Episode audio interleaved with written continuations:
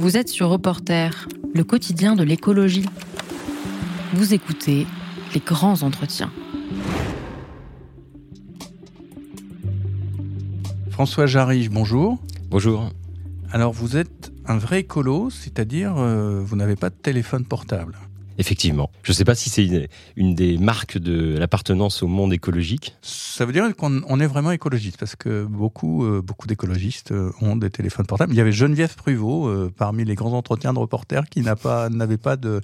Et alors comment vous vivez sans téléphone portable? Je crois que vous aviez posé la même question à Geneviève Pruvot. Elle avait fait une excellente réponse. J'arrive plus à me rappeler. Et alors c'est quoi la réponse de François Jarry? La mienne, c'est de dire que j'en ai jamais ressenti le besoin. Je, le, je vois le fait de ne pas avoir de portable comme une sorte de luxe, de confort me permet euh, mon boulot. Je suis enseignant chercheur, euh, j'ai pas besoin d'être sonné par un patron euh, régulièrement.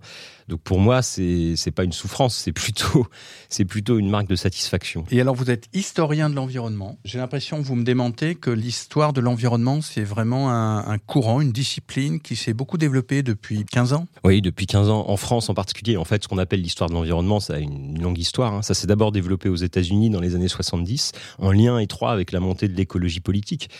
Les premiers historiens, les premiers cours d'histoire environnementale, c'était en Californie, euh, au moment des marées noires, des grandes controverses environnementales environnementale de l'époque et un certain nombre d'historiens à l'époque ont senti le besoin de réintégrer euh, dans les récits historiques des acteurs qui étaient oubliés, hein, à commencer par l'environnement.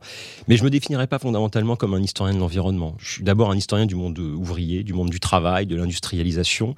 Ce qui m'intéresse, c'est de comprendre les origines hein, de l'industrialisation du monde dans sa dimension sociale et environnementale. Historien du monde ouvrier, ça veut dire que vous avez commencé votre thèse ou doctorat, je ne sais pas, sur c'était quoi le thème original de votre première recherche? Ah, Moi, j'ai étudié, j'ai fait une thèse d'histoire sociale sur les briseurs de machines au début du 19e siècle, à l'époque de ce qu'on appelle le ludisme. J'ai essayé de, de, comparer ce qui se passait en Angleterre et en France, et reconstituer ces mouvements, et surtout essayer de les comprendre.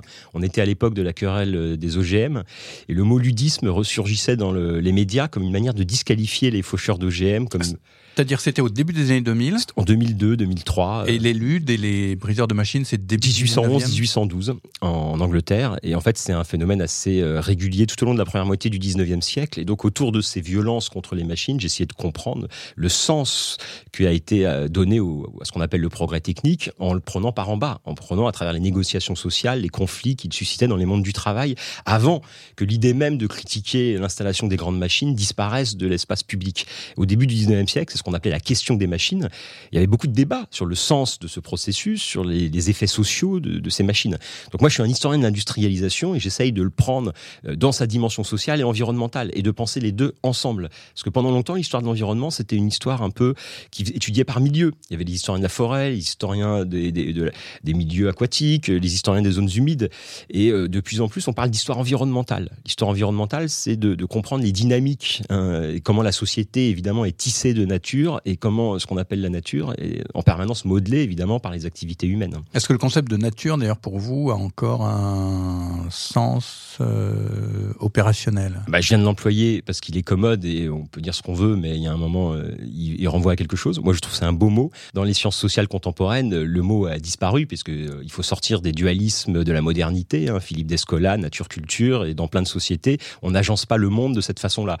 Moi, je trouve qu'il garde une efficacité. Il permet en tout cas de, de parler aux gens, euh, demander aux gens ce que c'est la nature, ils verront à peu près. Hein. Donc évidemment, après, il faut déplier, il faut ouvrir le questionnement, puisque ce qu'on appelle nature, c'est aussi une abstraction hein, qui englobe des choses très diverses. Donc, euh, mais je pense qu'il ne faut pas non plus complètement abandonner ce mot de nature, parce qu'on se prive d'un outil qui parle à la population et qui et demander à un écologiste si la nature n'existe pas, pour beaucoup, ça, ça paraîtra plutôt scandaleux. Et pour vous, c'est quoi la nature? Ah, la nature. Alors, on rentre quasiment dans les débats philosophiques d'emblée. Donc, on pourrait donner plein de réponses. Hein. La nature, c'est euh, comment euh, le monde européen a pensé l'extériorité des sociétés. la nature, c'est l'ensemble du vivant non humain. Donc on peut essayer de donner, euh, donner plein de définitions. Mais d'une certaine manière, les humains sont la nature aussi. Hein. Ils sont des animaux un peu différents des autres, mais ils appartiennent à la nature. Donc c'est ça, effectivement, tout est nature. Donc tout est nature. Donc il y a un moment, il faut bien construire des distinctions.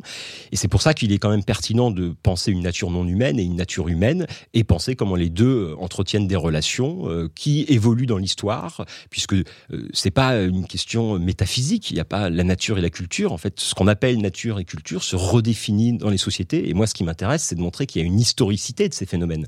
Et aussi parce que c'est en montrant l'historicité de ces phénomènes qu'on peut sortir de cette espèce d'accablement qui nous euh, qui nous saisit ou de, de sentiment qu'on peut rien faire, que tout est déterminé. Non, euh, euh, les sociétés ont agencé leurs relations au monde extérieur de plein de manières. Et donc il faut qu'on réinvente d'autres relations avec le monde vivant. Et donc pour cela, on a peut-être besoin de sortir des dualismes un peu caricaturaux, ce que font très bien les, les, philosophes dans la continuité de Descola ou de Bruno Latour.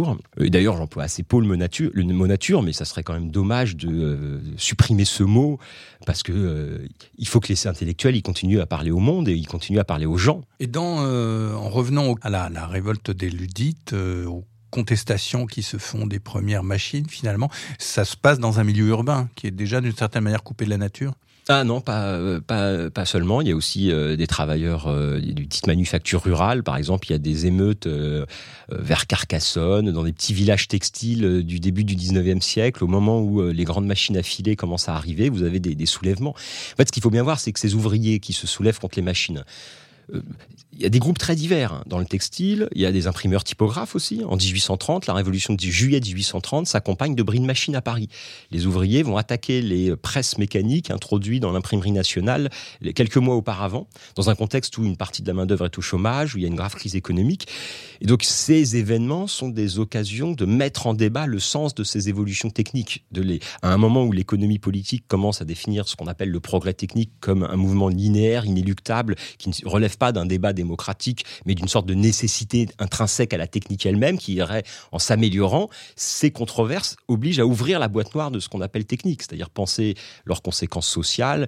Et, donc j'essaye, voilà, j'ai essayé de faire une sorte d'histoire par en bas de l'industrialisation en examinant euh, des révoltes, des conflits qui ont été assez rapidement euh, incompris ou disqualifiés euh, par les élites qui essayaient d'acclimater le monde industriel dans un contexte où faut bien voir que ce qu'on appelle l'industrialisation au début du XIXe siècle suscitait beaucoup de débats, des débats environnementaux, euh, des débats sociaux, euh, des débats euh, pas seulement dans les milieux catholiques ou réactionnaires. Hein, les premiers socialistes, les réformateurs sociaux de cette époque, s'interrogeaient sur le sens de cette industrialisation du monde voyait déjà les euh, impacts environnementaux que ça entraînait en termes de pollution, en termes de captage excessif des ressources.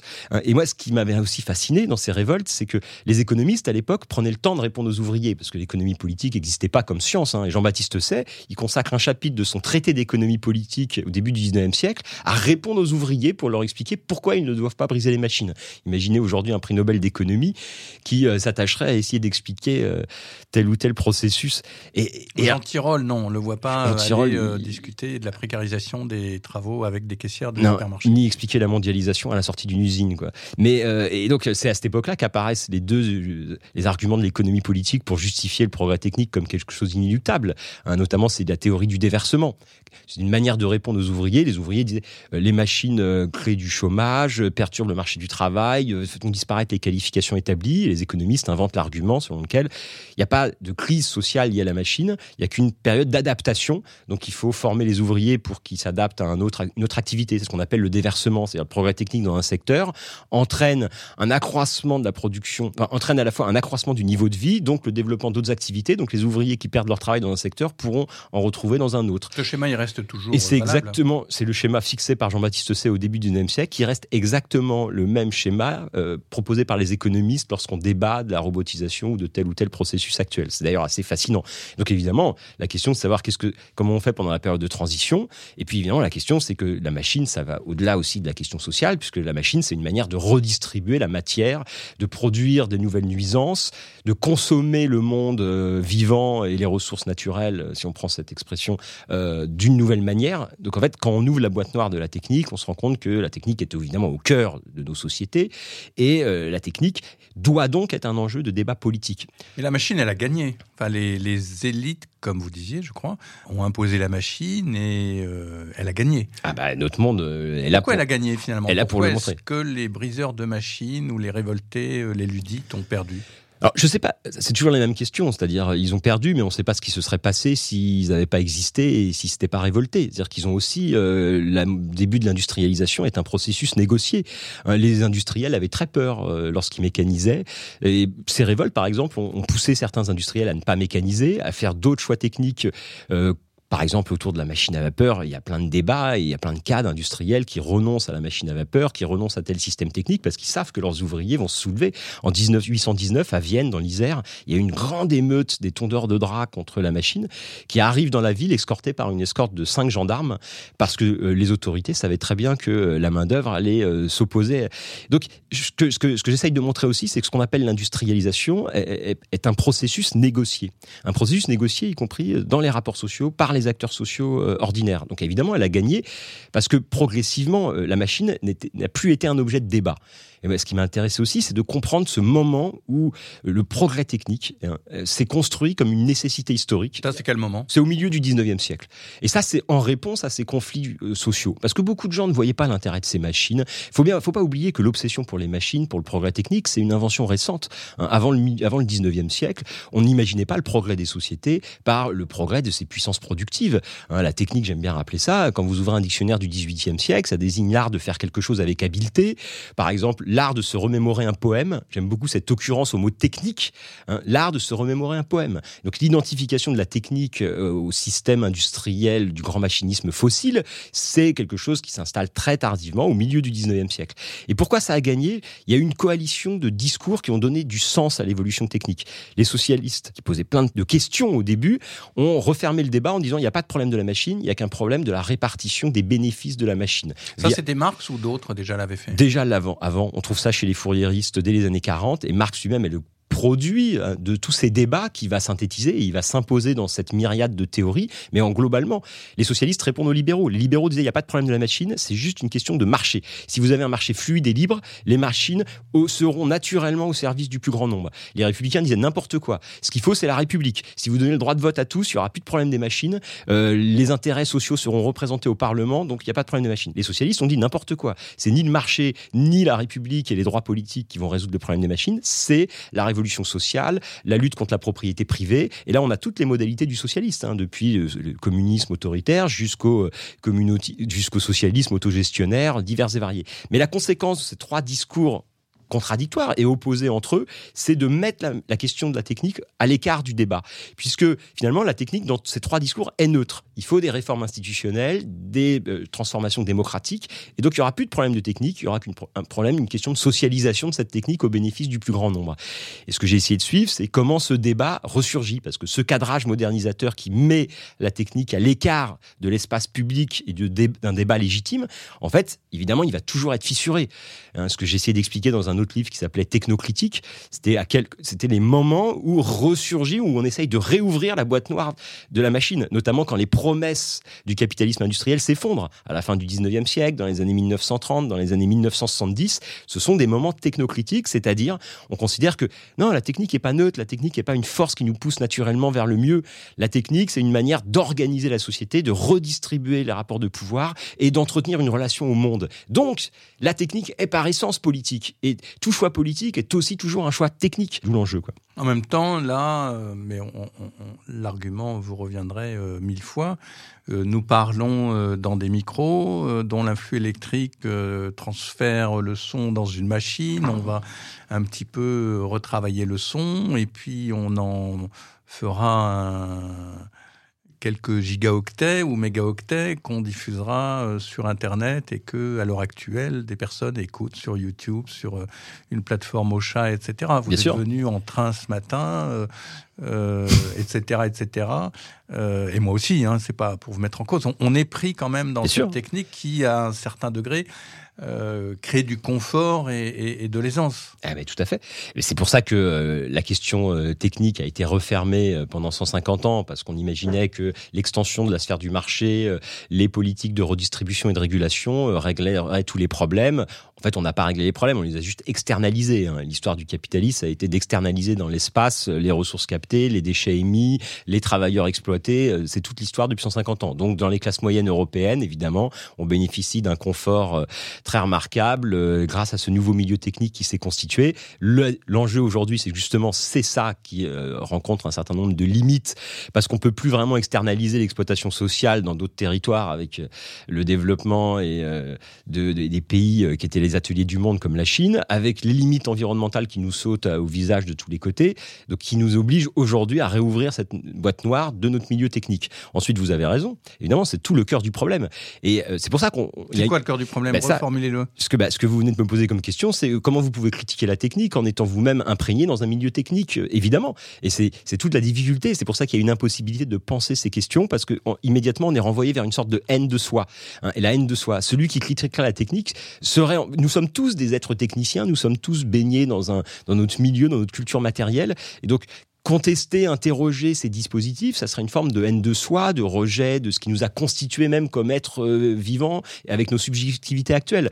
Donc évidemment, et nous, nous, sommes prisonniers de la technique parce que nous-mêmes avons été formés par la technique et, donc repousser la technique, c'est quelque part se Mais c'est pour repousser soi-même. C'est pour ça qu'il faut bien poser le problème. Et moi, je parle, j'essaye de, peut-être que je l'ai fait là parce qu'il faut bien parler, mais j'essaye de pas parler de la technique comme une catégorie philosophique abstraite et générale qui ne veut rien dire. La technique, c'est des choix. C'est pour ça j'aime bien dire que la technique, ce qu'on appelle la technique, en fait, évidemment, c'est très différent de comparer une, machine à filer des années 1830 et un, et un ordinateur portable d'aujourd'hui. Technique, c'est une certaine façon d'organiser les rapports sociaux, d'organiser les flux de matière qui structurent nos sociétés. Donc c'est en cela que tout choix technique est aussi un choix écologique, un choix social, un choix politique. Donc nous sommes dans un milieu technique, évidemment, nous sommes dépendants de ce milieu technique. Nous n'avons même pas le choix. Hein. Pendant longtemps, il y avait l'idée que on a le choix d'utiliser ou non un tel ou tel objet. On voit bien que la technique produit un milieu social. Donc une fois qu'on est dans ce milieu social, on ne peut pas refuser la technique. Ce qui ne nous empêche pas d'interroger les choix techniques du présent, puisqu'il va bien falloir qu'on démantèle un certain nombre d'infrastructures et de systèmes techniques qui nous constituent aujourd'hui comme êtres vivants et qu'on imagine des cultures matérielles et des systèmes techniques pour l'avenir. Parce qu'attention, c'est pas être contre la technique ou, pour la technique, parce qu'on est toujours des êtres techniques hein, d'une certaine manière. Ça ne veut pas dire que la technique est neutre. Ça veut dire que faire le choix d'une technique, c'est faire le choix d'un certain type de société. Et donc là, aujourd'hui, on est à la croisée des chemins et il faut qu'on fasse des choix techniques qui sont aussi des choix politiques et des choix sociaux et environnementaux. Reporter, le quotidien de l'écologie. François Jarige, vous dites aussi, vous écrivez, euh, le changement climatique est un processus historique comme d'ailleurs l'érosion de la biodiversité ou la, pollution généralisée des écosystèmes. Qu'est-ce que ça veut dire, le changement climatique comme processus historique? Ah, bah, moi je suis historien, donc je pense tout comme des processus historiques. C'est une sorte de déformation professionnelle ou de tic. Donc, bien sûr, bah, ce qu'on appelle le, changement climatique, euh, c'est le résultat de choix passés, euh, de certaines façons euh, d'organiser nos sociétés. C'est le fait qu'à un certain moment dans l'histoire, on s'est mis à à développer des systèmes économiques qui reposaient sur les combustibles fossiles qui sont responsables euh, du, euh, de ce qu'on appelle le changement climatique. Donc évidemment que le changement climatique est un processus historique qui est en cours qui a une longue histoire. Je vous renvoie au très beau livre de Jean-Baptiste Ressoz et Fabien Locher sur les révoltes du ciel, qui revient sur la longue durée de ces débats sur le climat, où il montre bien que la question du climat et la responsabilité des activités humaines dans les dérèglements climatiques est une très vieille histoire, qui a, pas, qui a pris des formes variables, évidemment, selon les contextes de l'époque, selon les connaissances scientifiques de chaque époque, mais qui est une très longue histoire qui remonte peut-être à la découverte de l'Amérique et du choc qu'a représenté cette rencontre entre deux mondes et ce bouleversement des écosystèmes que ça a entraîné. Donc évidemment, c'est un processus historique. Euh, il y a des sociétés qui ont été, euh, qui sont beaucoup plus responsables euh, du changement climatique que d'autres parce qu'elles ont fait des choix d'organisation au 19e siècle, évidemment. La France, par exemple, au 19e siècle, utilise très peu le charbon. Le pays manque de charbon et jusque dans les années 60, l'hydraulique représente davantage d'énergie industrielle que le charbon. Alors que dès 1800, le charbon l'a emporté en Angleterre, pour plein de raisons. Euh, des raisons culturelles, des raisons qui tiennent à la géologie. Euh, la France n'a pas beaucoup de charbon et doit en importer la moitié. Donc les Français, euh, moi je m'intéresse beaucoup maintenant à l'histoire des énergies alternatives, à toutes les stratégies développées par les acteurs pour se passer du charbon. Je trouve que c'est quelque chose qui est très riche et très intéressant j'ai beaucoup bossé sur les critiques, sur les interrogations, sur les controverses environnementales, et, et j'essaye désormais de penser l'ère industrielle en m'intéressant aux marges et à ceux qui n'ont pas été pris. Il faut bien voir qu'au 19e siècle, euh, l'idée que le, il y a une grande prudence par rapport au progrès. Beaucoup d'acteurs ne veulent pas de machines à vapeur. Ça pue, ça rend dépendant de compétences extérieures. Faut faire venir le charbon, ça peut exploser. Euh, beaucoup d'acteurs préfèrent utiliser des manèges de chevaux améliorés que des machines à vapeur pour répondre à leurs besoins, que ce soit des besoins hydrauliques, mais même des besoins industriels. En 1830, dans le nord de la France, les cours d'eau étaient trop plats, il n'y avait pas vraiment d'énergie hydraulique, le charbon n'était pas encore euh, efficace et les machines à vapeur non plus toutes les filatures de Roubaix utilisaient des manèges de chevaux pour faire fonctionner euh, les usines de filature, parce que les chevaux étaient déjà là, c'était des êtres flexibles. Donc on va me dire que je valorise l'exploitation des bêtes, peut-être. Mais voilà, j'ai aussi, me suis aussi beaucoup intéressé à l'énergie solaire, par exemple, aux premières tentatives de mettre en place des convertisseurs solaires dans le contexte qui suit les débats sur, euh, notamment dans les années 60, lorsqu'on discute des, réserves de charbon disponibles, beaucoup de 1860. Hein. 1860, oui, il faut faire attention avec les 19e 1865, Stanley La question charbonnière en Angleterre, où il montre que le modèle économique anglais qui repose sur le charbon n'est pas durable parce que les ressources vont être épuisées dans un siècle. Donc il faut que l'économie anglaise se réorganise. C'est d'ailleurs à partir de là que l'économie anglaise va se spécialiser dans, la finance, dans les activités bancaires, parce que justement, hein, son modèle économique, sa puissance repose sur le charbon. Et donc beaucoup s'inquiètent. Et euh, par exemple en France, il va y avoir une grande vogue pour l'énergie solaire comme alternative, qui va largement disparaître parce que le pétrole va arriver en masse et lever toutes ces Vous voyez, c'est une histoire qui se répète aussi.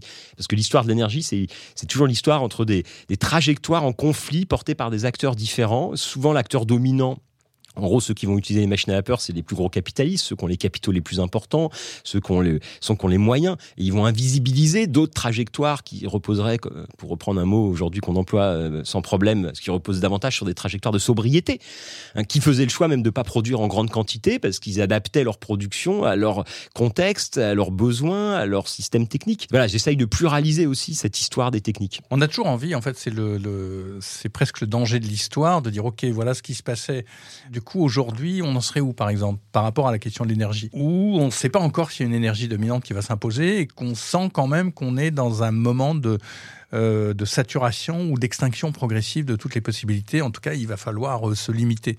Oui, bah, de toute façon, c'est indéniable qu'il va falloir se limiter, qu'il va falloir faire décroître nos consommations d'énergie. C'est la base, c'est le point de départ. C'est sur cette base-là qu'on peut construire euh, des choix politiques. Ensuite, il y aura énormément, il y aura besoin de plein de techniques, il y aura besoin de plein d'équipements. Parce qu'en fait, il faut jamais imaginer qu'il y a une solution énergétique unique ou miraculeuse. C'est ce que disent, bon, vous le savez mieux que moi, hein, les, prophètes du nucléaire qui promettent, qui construisent une économie de la promesse permanente en annonçant le, la euh, technique miraculeuse qui offrira l'énergie infinie. Mais c'est un vieux débat depuis le XVIIIe siècle, le mythe de l'énergie infinie. Mais ça ne les empêche pas de continuer, en fait. Mais c'est ça qui est le plus fascinant. Je veux dire, le, mouvement perpétuel euh, au XVIIIe siècle, c'était déjà la même chose. Des savants fous qui cherchaient à intéresser le public en mettant en avant euh, la perspective d'un mouvement perpétuel, d'une énergie universelle. Au XIXe siècle, quand il y avait des débats sur la pertinence d'adopter le charbon et le, et le pétrole, ou sur le, spectre d'une disparition de cette ressource, eh ben, il y avait déjà des savants fous qui expliquaient qu'on arrivera à maîtriser euh, la chaleur centrale de la Terre ou à maîtriser le Soleil.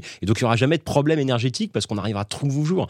L'histoire de l'énergie, c'est toujours l'histoire d'une addition. C'est-à-dire qu'il n'y a jamais une solution qui s'est imposée. Le nucléaire, c'est très peu de choses dans le mix énergétique mondial. Il existe Aujourd'hui, toutes les énergies anciennes continuent d'exister et on additionne de nouvelles sources d'énergie. Et c'est ce qui se passera dans l'avenir. On aura un mix extrêmement complexe d'énergie qui devra être adapté aux contextes locaux. Il y a des régions où l'hydraulique est facilement euh, disponible euh, parce qu'il y a des chutes d'eau qu'on peut capter. Il y a des régions où il y a du soleil. Donc, il va d'abord falloir contracter nos consommations et ensuite, on aura bien besoin de répondre à nos besoins énergétiques pour nous chauffer, pour nous nourrir, pour nous déplacer. Et là, il y aura plein de solutions. Il y en a plein de solutions. Et ce que j'aime aussi, mais moi je suis historien, c'est il y a aussi des solutions du passé. C'est pas revenir au Moyen Âge, c'est de se souvenir que, euh, mais très tardivement, dans l'entre-deux-guerres, c'est pas vieux, il y avait plein de manières de produire de l'énergie, euh, de plein de façons différentes. Il y avait plein d'éoliennes, de, petites éoliennes, de moulins à vent partout. Mais avec un niveau de consommation matérielle euh, au moins deux fois plus réduit. Tout à fait. Ah bah ça, ça c'est la base. C'est-à-dire que le problème, c'est qu'on ne veut pas sortir d'un mode de vie qui repose fondamentalement sur, parce qu'il faut même voir, notre mode de vie repose sur une énergie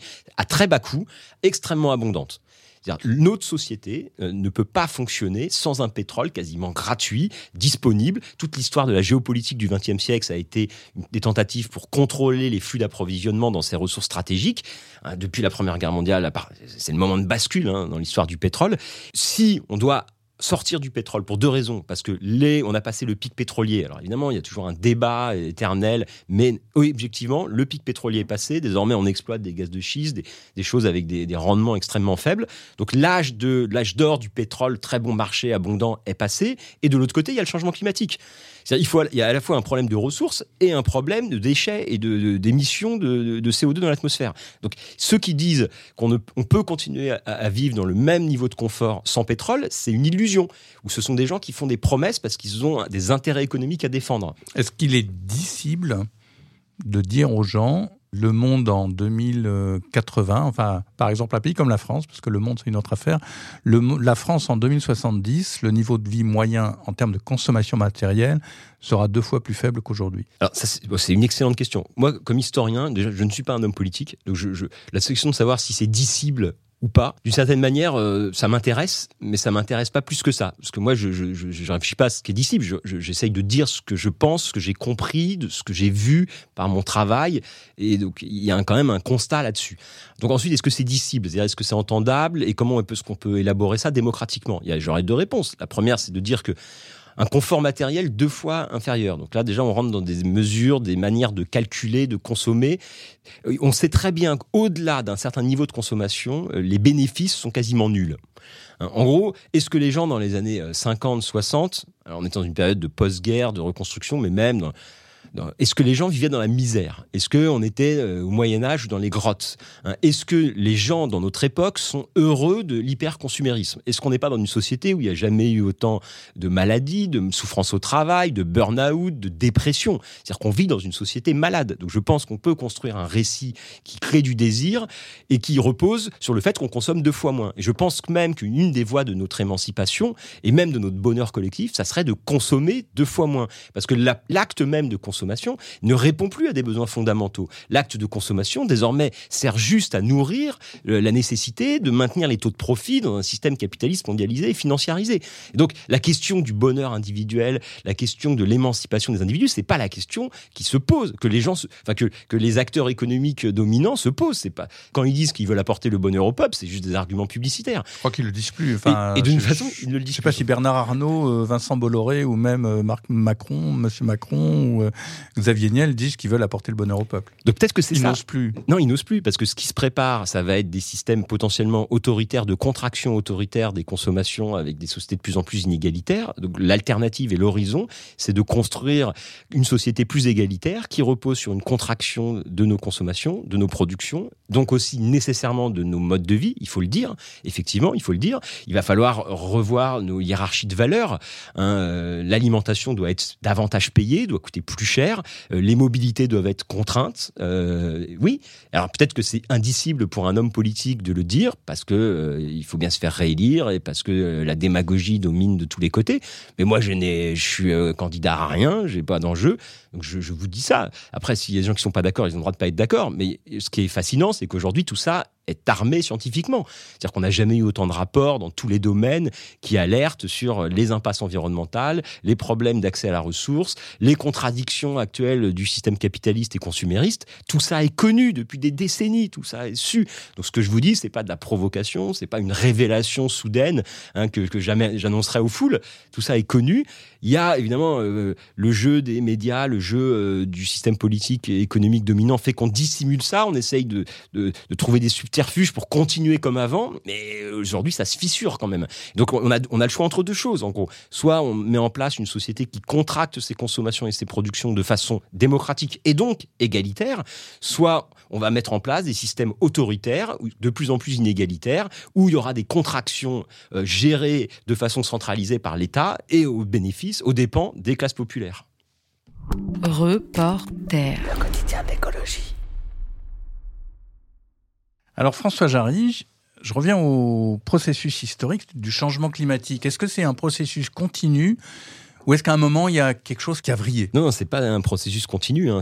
Bon, vous connaissez le mot anthropocène. Tout le monde connaît le mot anthropocène maintenant, hein, qui était une tentative de le chimiste Paul Crutzen, euh, à la fin du XXe siècle, avait proposé ce terme pour désigner l'entrée dans euh, la société des dérèglements euh, environnementaux globaux et notamment du changement climatique. Donc, il, datait ça de la fin du XVIIIe, lorsque certains pays européens commencent à adopter la machine à vapeur.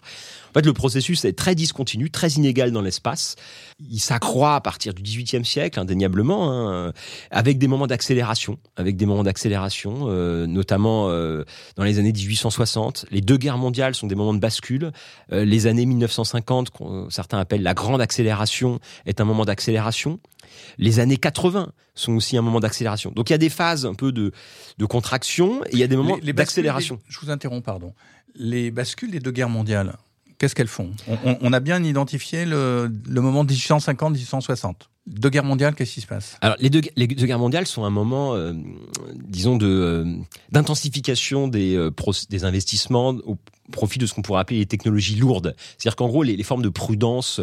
aux États-Unis, vous aviez plein de régulations urbaines avant 1914 qui encadraient la combustion du charbon, qui limitaient les fumées urbaines. Tout ça a été levé par la Première Guerre mondiale. Les deux guerres mondiales sont des moments où la nécessité de produire pour répondre à l'effort de guerre s'impose sur toute autre force de préoccupation. Donc, c'est des moments Par ailleurs, les deux guerres mondiales ont favorisé le choix de technologies lourdes. Par exemple, la voiture à pétrole n'aurait pas, ne serait pas développée si rapidement sans la Première Guerre mondiale. Parce que, et notamment l'adoption du pétrole a été faite par l'armée en premier. Parce que là, le pétrole, les bateaux à vapeur ont été remplacés par les bateaux, les bateaux à voile et les bateaux à vapeur ont été remplacés, commençaient à être remplacés à la veille de la Première Guerre mondiale par des bateaux avec des gros moteurs à fuel dans l'armée, parce que euh, ça permet euh, de euh, transporter moins de carburant, ça permet d'aller plus vite, ça permet de faire une marine de guerre. Hein, Churchill, en 1911, fait passer la marine britannique du charbon au pétrole, dans un pays qui n'a pas de pétrole, mais qui a plein de charbon. Donc c'était un choix. Donc disons que la Première Guerre mondiale a accéléré, hein, le plus lourd que l'air l'emporte sur le plus léger que l'air, la trajectoire de l'aviation se développe, s'accélère avec les deux guerres mondiales. Donc à cet égard, la chimie aussi, la chimie de synthèse, euh, bon, euh, le nucléaire pendant la Seconde Guerre mondiale, on pourrait trouver plein d'exemples en fait de trajectoires technologiques qui sont aujourd'hui au cœur de, de, de, de, nos problèmes environnementaux, qui prennent naissance, ou en tout cas qui s'accélèrent au moment de la Première Guerre mondiale. Et donc c'est des moments d'accélération. Et la deuxième? Voilà, La deuxième, c'est un peu pour les, les mêmes raisons. Hein, il va falloir investir. Qu'est-ce qui se passe euh, outre le nucléaire? La deuxième Guerre mondiale, c'est le moment où on développe l'aluminium, par exemple, et l'aluminium. Alors l'aluminium, il y aurait plein de choses à dire. C'est un produit qui était considéré comme un produit de luxe pour certains usages très ciblés. la production d'aluminium explose pendant la Première Guerre mondiale, notamment pour le besoin de l'armement, de l'aviation militaire.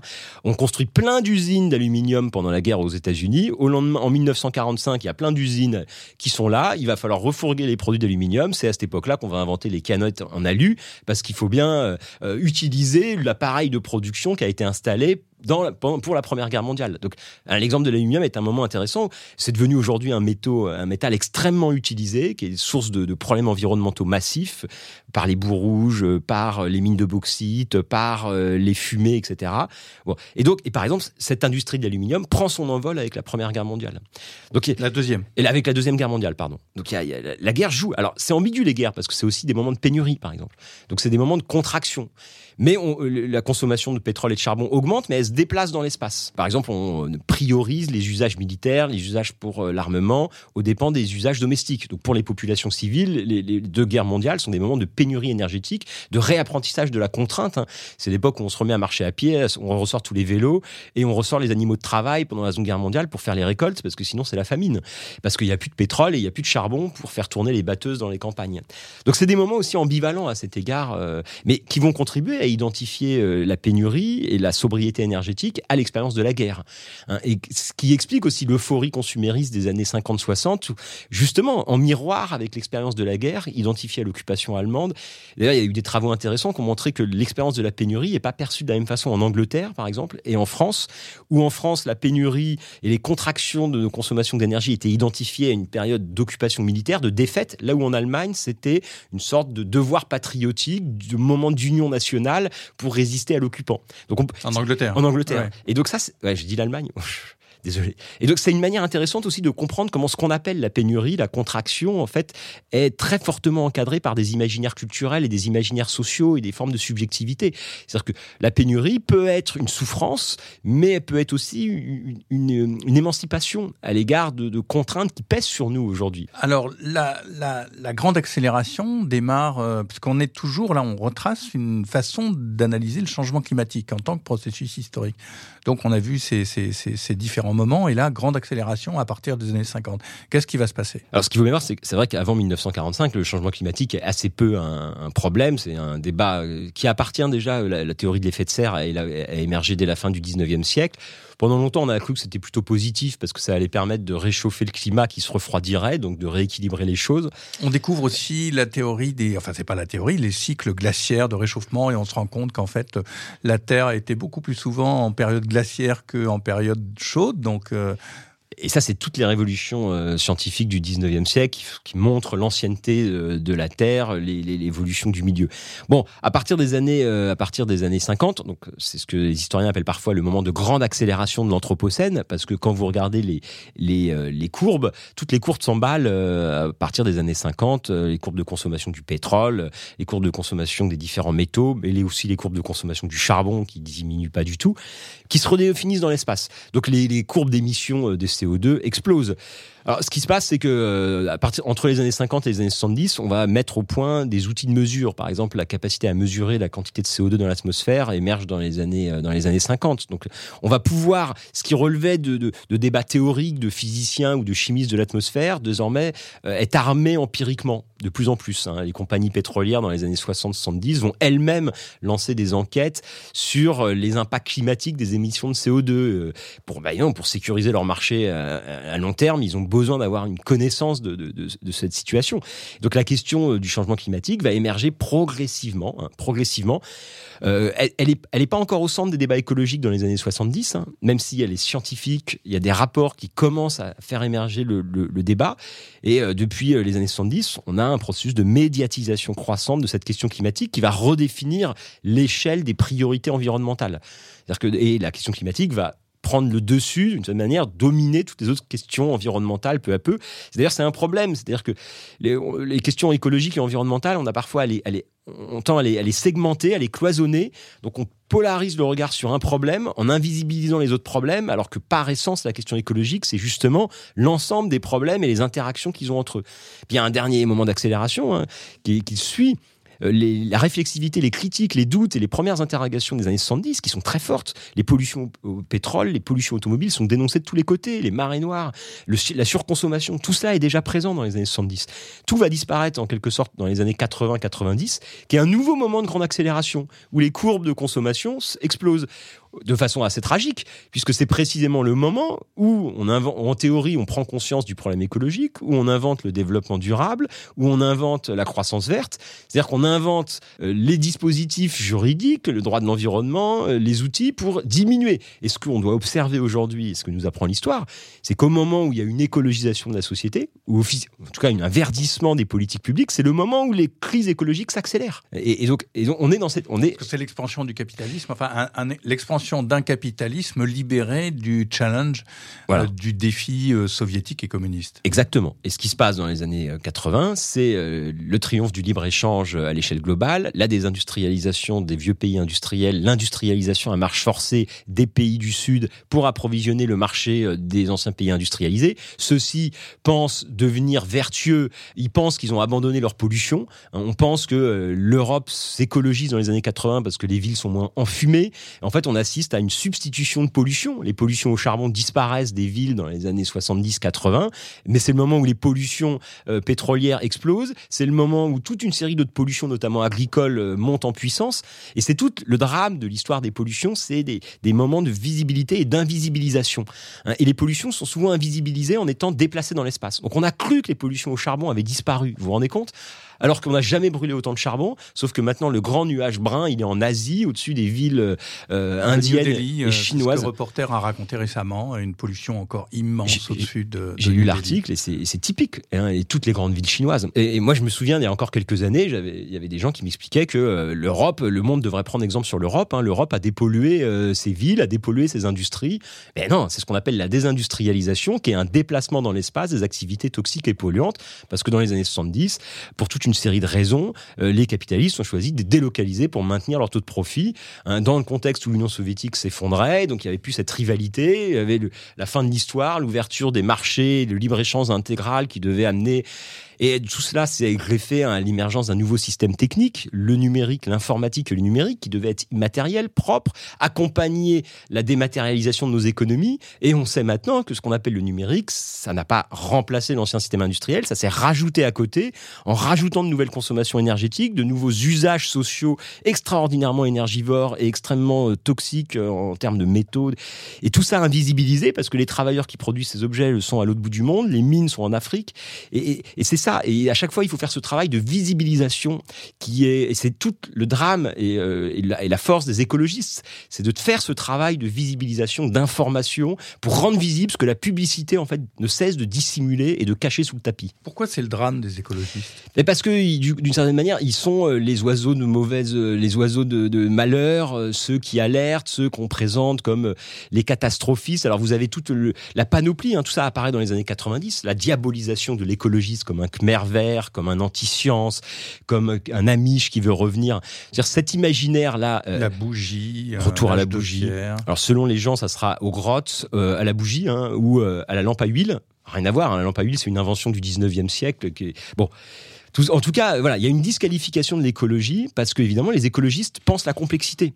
Et dans un moment où euh, de plus en plus le débat politique se réduit à des stéréotypes, à des caricatures, à des slogans en quelques signes sur Twitter, par essence, l'écologie est obligée de tenir ensemble des choses extrêmement complexes. Donc l'écologie ne se prête pas au discours simpliste et démagogique du fonctionnement du système politique actuel, parce que l'écologie, elle doit articuler le fonctionnement des sociétés avec le fonctionnement du monde vivant, et le monde vivant est extraordinairement divers, complexe. Et d'ailleurs, les sciences elles-mêmes sont de plus en plus cloisonnées, et l'écologie est une science qui tente de maintenir ensemble ces sciences de plus en plus séparées et cloisonnées. Donc les écologistes apparaissent comme des emmerdeurs parce que évidemment ils complexifient la chose dans un temps où on aimerait que les choses soient simples, qu'un ingénieur génial nous propose le moteur à hydrogène miraculeux qui résoudra nos problèmes de, de, transport et qui nous permettra de continuer à prendre l'avion sans nous poser de questions. L'écologiste c'est celui qui dit bah non, il va falloir contracter nos consommations. Ah, c'est le projet des dominants. Là récemment, Monsieur Pouyanné, président de Total, a dit euh, pour bien développer l'hydrogène, il faudrait faire 15 à 20 réacteurs de plus, en plus de ceux qui en France sont prévus par Monsieur Macron. Euh, alors qu'au passage, l'EPR n'est toujours pas en fonctionnement et qu'on ne sait pas fabriquer vraiment de réacteurs. Mais ça, c'est une parenthèse. Je reviens à nouveau sur le changement climatique. Vous dites euh, est-ce que ça n'est pas un stéréotype, le changement climatique? Un stéréotype, c'est-à-dire? Au sens, je reprends un mot que vous avez employé, mais est-ce que ça n'est pas, pour le dire autrement, un éléphant qui cache la forêt Et que ne voir que l'éléphant et ne voir que le changement mmh. climatique, quelque part, nous induirait sur des mauvaises pistes? C'est complexe et ambigu, euh, parce que oui, je pense que c'est un des problèmes. On a assisté à la climatisation du monde depuis une vingtaine d'années, si on veut. Hein. C'est-à-dire, tous les problèmes écologiques ont été euh, ramenés à la question climatique, qui est devenue le cœur du débat. Le problème, c'est que, euh, euh, du coup, si on a une vision si segmentée, si on pense la question climatique comme le, principal problème, celui qu'il faut résoudre, et c'est ce qui se passe aujourd'hui, c'est-à-dire toutes les politiques publiques visent à décarboner l'économie et entendre, répondre, résoudre le problème. Le problème, c'est qu'en voulant répondre à la question climatique, on peut aggraver d'autres problèmes environnementaux, l'effondrement de la biodiversité. Bah, par exemple, si on veut produire autant euh, d'énergie euh, éolienne que euh, d'énergie produite par le pétrole et les centrales nucléaires réunies, et surtout le pétrole, il va falloir, par exemple, pour produire de l'hydrogène, hein, il y a tout un. Les éoliennes doivent servir à produire de l'hydrogène dans un mix énergétique. Donc, ben, il va falloir en mettre des, champs d'éoliennes. Hein. Il va falloir déforester, il va falloir remodeler en très largement nos milieux marins et terrestres. Donc c'est ça le problème, c'est quand on pense l'éolien, par exemple, il y a un faux débat sur l'éolien. Évidemment que l'éolien est une technologie écologique qu'on ne pourra pas ne pas faire sans éolien. Mais le problème, c'est de croire qu'on va faire de l'éolien, qu'on va faire ce qu'on faisait avec le pétrole avec de l'éolien. Ça, c'est pas possible parce que le, ça fonctionne pas de la même manière, parce que le rendement est pas le même. Et donc, et, et l'éolien repose aussi sur énormément de métaux, sur une obsolescence de ces euh, systèmes techniques. Donc, on aura besoin de l'éolien. Mais croire qu'il y aura une substitution, c'est-à-dire qu'on va pouvoir remplacer le pétrole par de l'éolien, c'est une, euh, c'est une absurdité. Il en faudra moins et peut-être surtout ne pas attendre euh, de l'éolien et du photovoltaïque et de la biomasse, etc., etc. Oui qu'elle reproduise le système industriel tel qu'il s'est formalisé à la, au début du XXIe siècle. C'est ça le, c'est ça le cœur, c'est ça le cœur de l'enjeu, c'est-à-dire une société qui repose sur ces énergies renouvelables est une autre société. Donc une société qui beaucoup, qui consomme beaucoup moins, euh, qui produit beaucoup moins, qui repose pas sur le renouvellement incessant des produits tels qu'on le connaît aujourd'hui. Et ça, c'est indéniable. Le problème, c'est qu'on ne veut pas on veut pas sortir de cette idée que notre mode de vie n'est pas négociable et donc il faut qu'on trouve un substitut et qu'il n'y a pas de salut sans un substitut qui permettrait de faire la même chose que ce qu'on faisait avec le pétrole mais avec autre chose. Or ça, ça c'est pas possible parce que le pétrole avait des caractéristiques physiques euh, qui ne sont pas euh, substituables par d'autres systèmes techniques. Donc si on invente, c'est pour ça que c'est pas c'est moins une question technique qu'une question politique, c'est-à-dire qu'il faut qu'on invente d'autres modes de vie et on aura les milieux techniques qui, qui seront adaptés aussi à ces modes de vie. Mais il faut pas qu'on on fasse le, il faut qu'on sorte d'une sorte de solutionnisme technique qui nous enferme, parce que c'est ça qui empêche de développer des politiques publiques plus ambitieuses. Sur le changement climatique, c'est quand, même le problème majeur, c'est quand même l'enjeu majeur. Mais le problème, c'est que tous les, les discours sur la sont des euh, non, sont complètement hors sol. C'est-à-dire c'est une question d'échelle. Dire qu'on va, euh, on va électrifier le parc pour décarboner euh, nos modes de transport, ça n'a aucun sens. dire 35 millions de véhicules hydrogène ou électriques, il faudra, il faudra énormément d'usines, énormément de mines, énormément de métaux, énormément d'énergie pour les produire à tous les niveaux. Donc c'est pas du tout une décarbonation de l'économie. Hein, la seule décarbonation de l'économie, c'est d'avoir beaucoup moins de voitures, d'autres modes de transport, d'autres modes de vie. Reporter, le quotidien de l'écologie. François Jarry, je voulais revenir sur le passé en fait, parce que les historiens, ils parlent euh, du passé, mais d'un passé particulier, on parle du présent, puis on a parlé de l'avenir. En fait, quand on dit au passé, par exemple, un endroit de votre livre, j'ai aussi, pardon, de citer, euh, par exemple, le dernier volume que vous avez publié, On arrête parfois le progrès, qui est un recueil de chroniques euh, dans le journal La Décroissance, plus que d'ailleurs un journal, un livre d'historien. À un moment, vous écrivez, il faut retrouver la richesse du passé. Mais de quel passé il s'agit? Est-ce que c'est le passé de la société paysanne assez prospère la fin du 19e siècle en France? Est-ce que c'est le passé euh, du Moyen Âge féodal? Est-ce que c'est le passé euh, du paléolithique qu'on est en train, avec des, des, paléontologues, euh, enfin des anthropologues comme David Greber, de, retrouver en disant, dans la foulée de Marshall Salins, c'est une période démocratique et d'abondance? Quand on parle du passé, retrouver le passé, c'est quel passé en fait? Je pense que il y a plein de passés. Hein. La particularité du passé, c'est de tout contenir, tout et son contraire, puisque le, passé.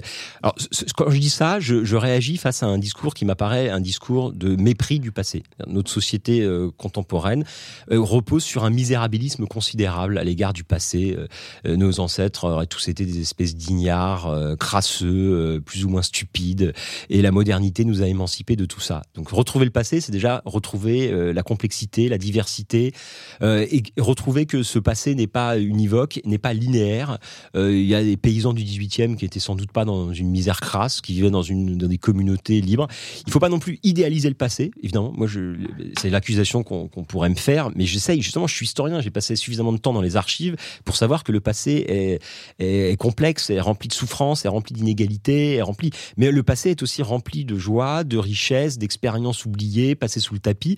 Donc retrouver le passé, c'est une manière de, je trouve, retrouver des libertés pour le futur. Ce passé peut être pluriel. Les anthropologues, euh, ce qui les intéressera, c'est les sociétés de chasseurs-cueilleurs et de montrer qu'elles sont plus complexes, qu'elles sont plus riches, qu'elles sont plus diverses que ce qu'on a pu dire dans une lecture raciste ou évolutionniste un peu simpliste, nous présentant comme le sommet de l'évolution et tous ceux d'avant comme des espèces de, de, brouillons de nous-mêmes, quoi. Qui est quand même une vision d'une naïveté, d'une bêtise sans nom.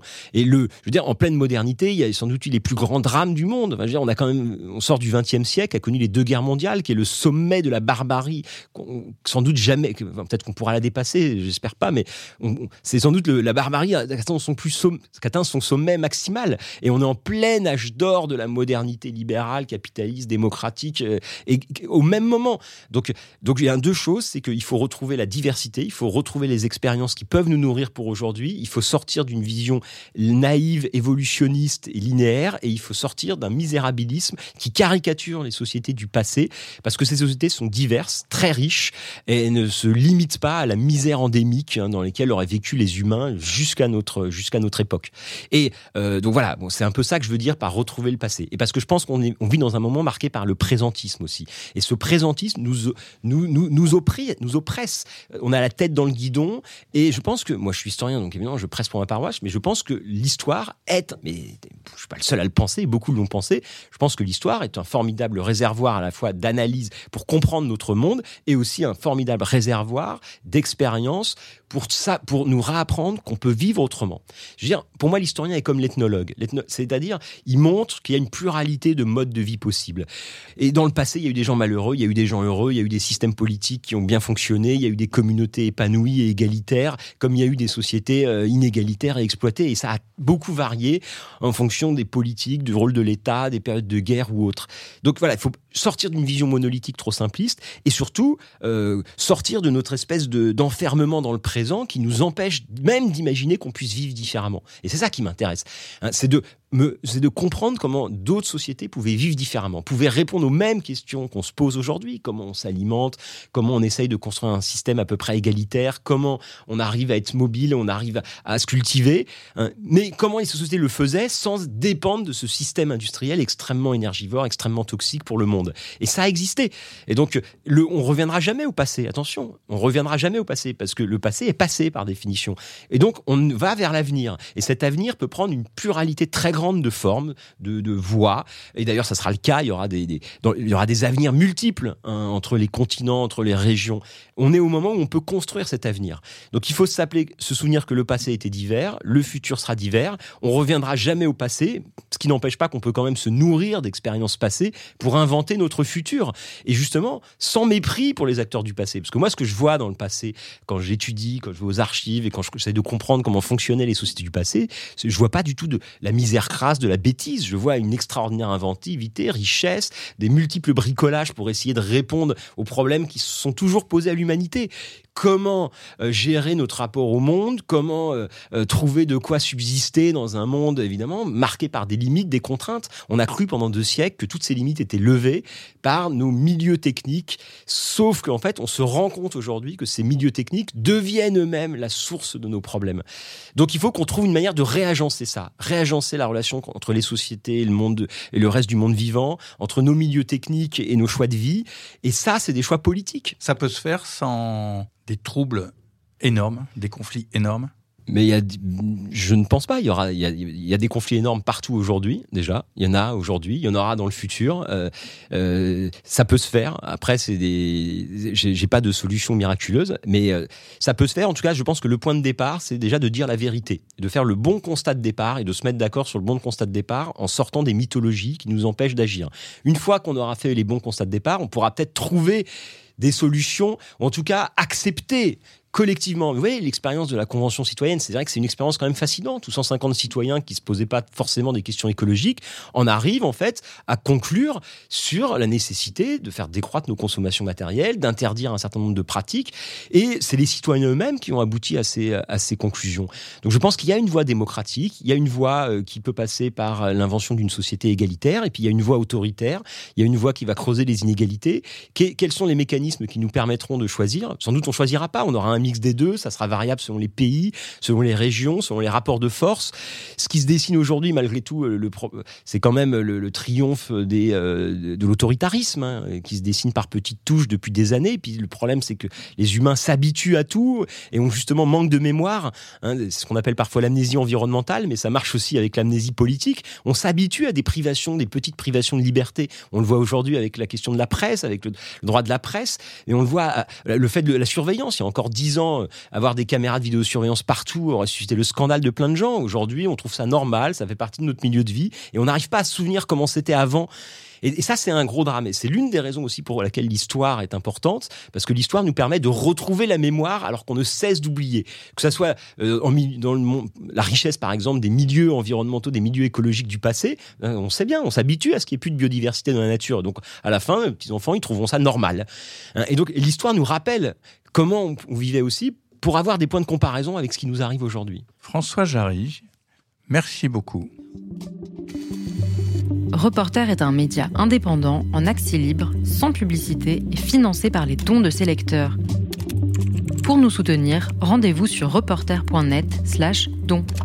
Reporter. Le quotidien d'écologie.